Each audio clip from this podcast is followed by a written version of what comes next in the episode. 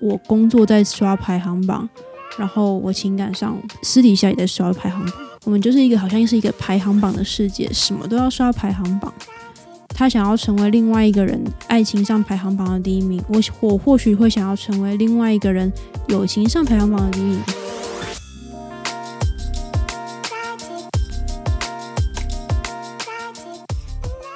一杯咖啡的时间，想聊什么就聊什么。下班闲聊，聊出更多生活中的可能性。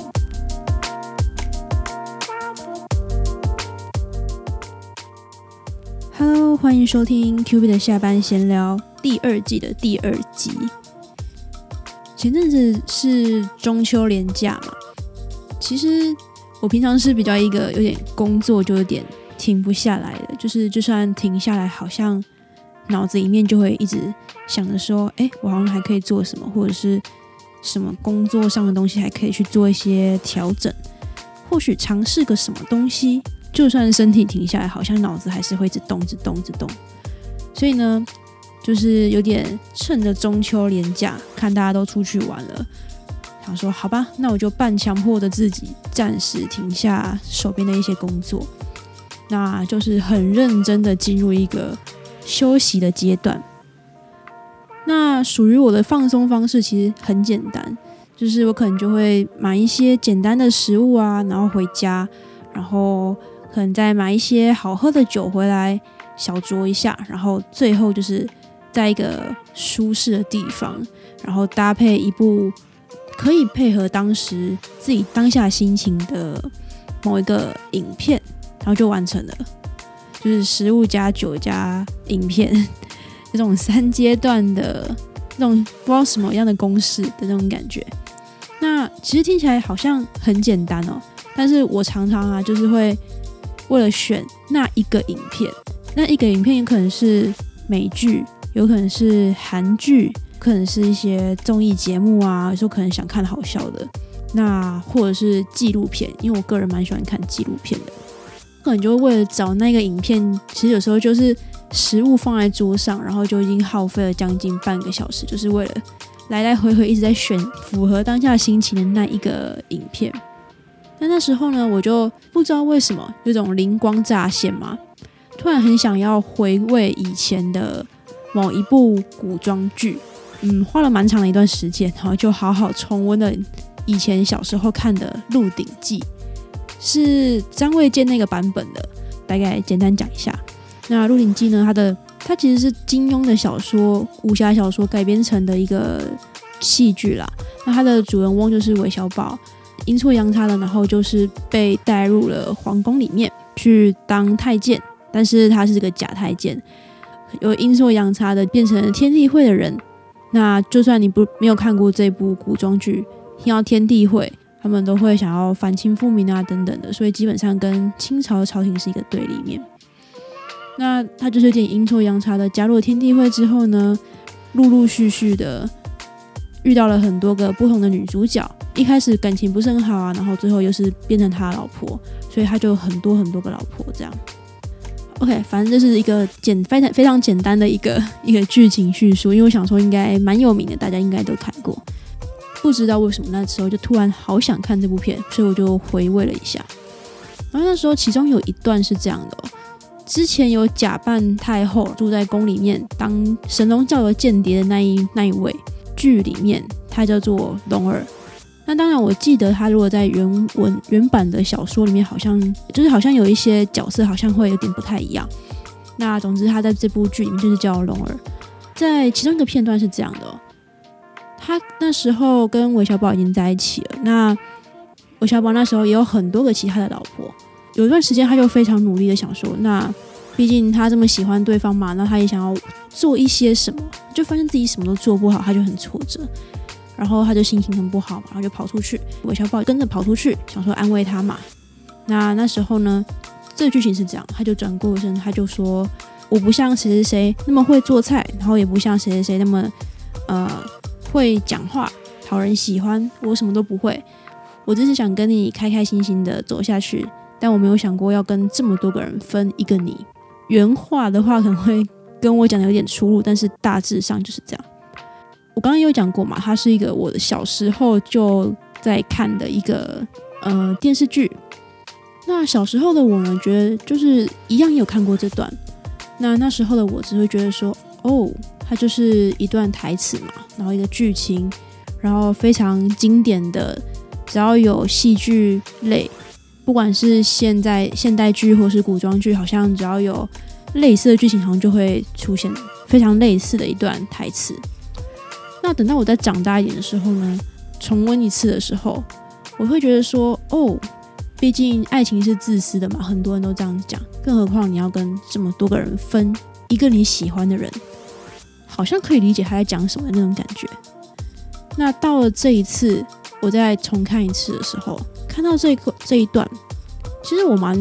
讶异。我那一个瞬间，那时候脑中蹦出的一句话，竟然是：对啊，每个人都想要成为排行榜上的那个第一名。这句话可能大家有点。不太懂那是什么意思。那如果稍微更白话一点来讲，就是，对啊，每个人都想成为对方最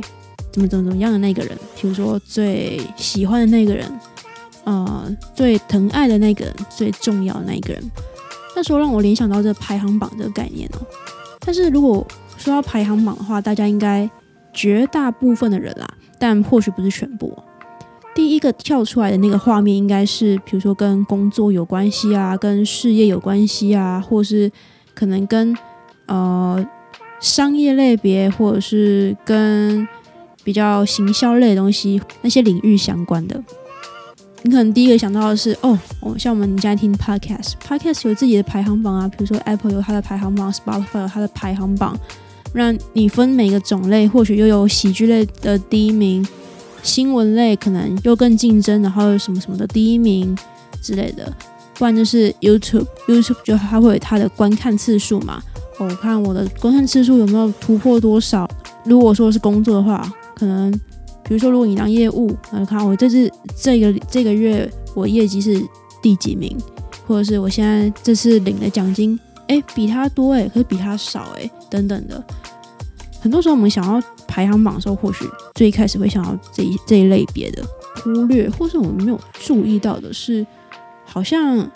其实就算我们撇开工作、撇开事业、撇开赚钱，我们不知不觉，其实在情感层面上也不断的在追求、不断的在竞争各种排名。那这种排名可能不一定说是只有爱情上啊，其实我常会觉得。其实每一个人的心里面都自己偷偷藏着好多个好多个排行榜，包括我也是。你说为什么会很多很多的排行榜呢？有可能是爱情的排行榜，有可能是友情的排行榜，有可能是亲情的排行榜，或者是有些情感你不知道怎么样归类，但它会有一个排行榜。这样好多好多个排行榜，然后我们就偷偷的在心里面的各个排行榜，然后偷偷排序着身边的。每一个人在各种关系当中的一个排名，我们不一定会让对方知道，但是我们自己其实默默的很清楚。或许我们不会称它叫排行榜，但是我们会有一个所谓感觉或是重要性的一个排序。如果你不知道那种是什么感觉的话，你就想，如果你今天就是同个时段，三个人同时约你出去吃饭，三个不同的人，然后想要约你单独出去吃饭。那你第一个想要跟谁出去？你选择的那一个人，或许就是对于当下的你，就是一个，呃，我不知道是哪一种情感啊，但是或许就是重要性对你来讲最重要的那一个人，就大概是类似这样的感觉哦。那反过来讲的话，我们既然会有这样的，嗯，这样的排行榜，其实反过来讲，我们时常也会偷偷的想要成为特特定的某一个人他的某一个排行榜上的第一名。或者是说，哎，你已经是第一名了，你就想要增加自己的积分来稳固你自己的位置。这积分就很像，比如说比赛啊，或者是什么玩游戏的那个积分嘛，就累积积分越多，你可能排名就越前面。比如说你很喜欢一个人的时候，然后你很喜欢某一个人，很想很想跟他成为情侣，但是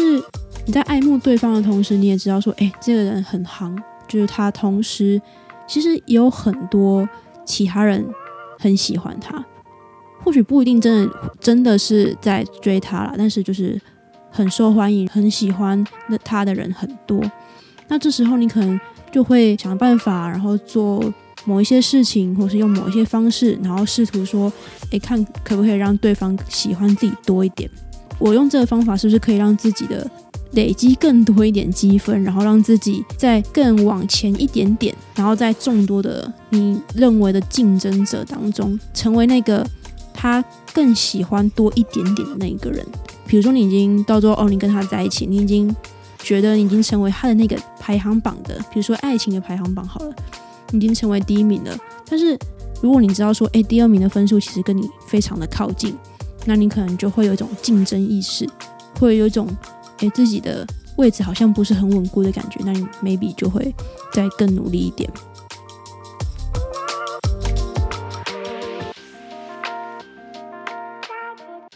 但是讲了这么多，那个特定的那个第一名到底代表了什么？为什么我们对于那一个位置会？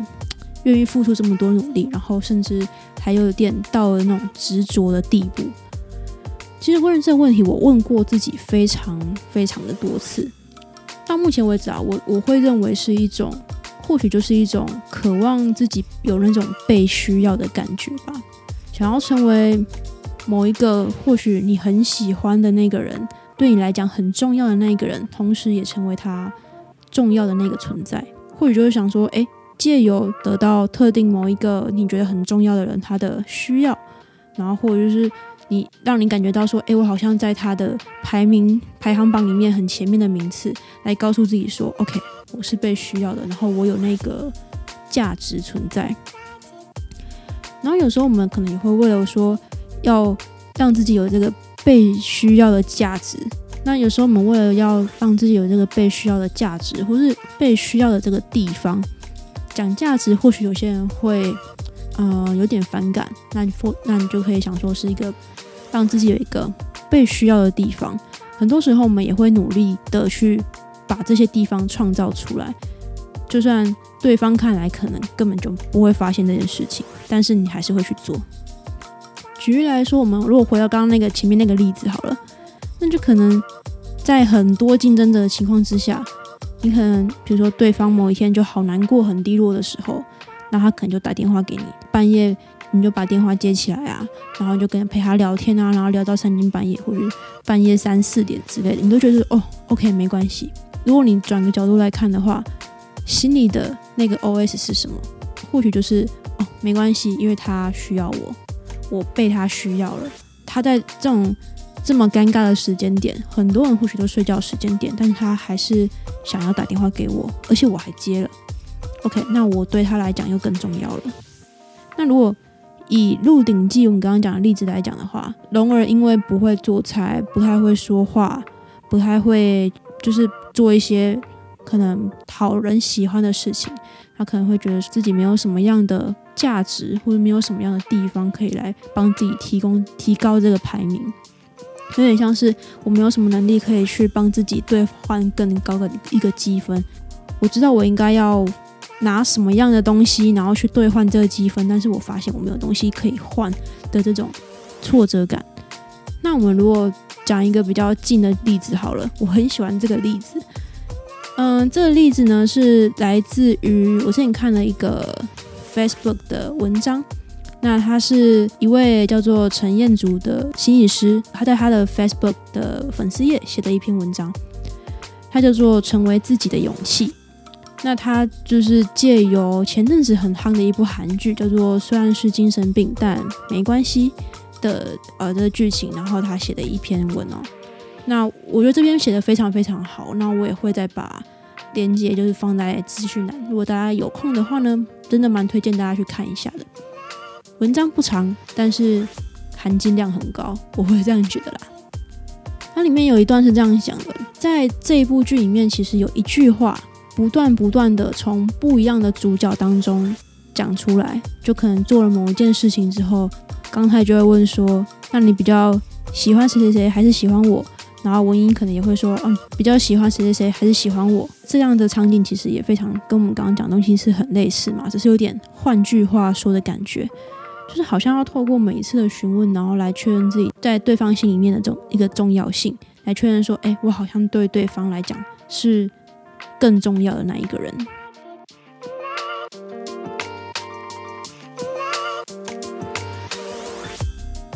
其实我最开始会想到这个有点像刷排行榜的这个想法出现，其实是源自于前一阵子吧。然后有一有一一个朋友，那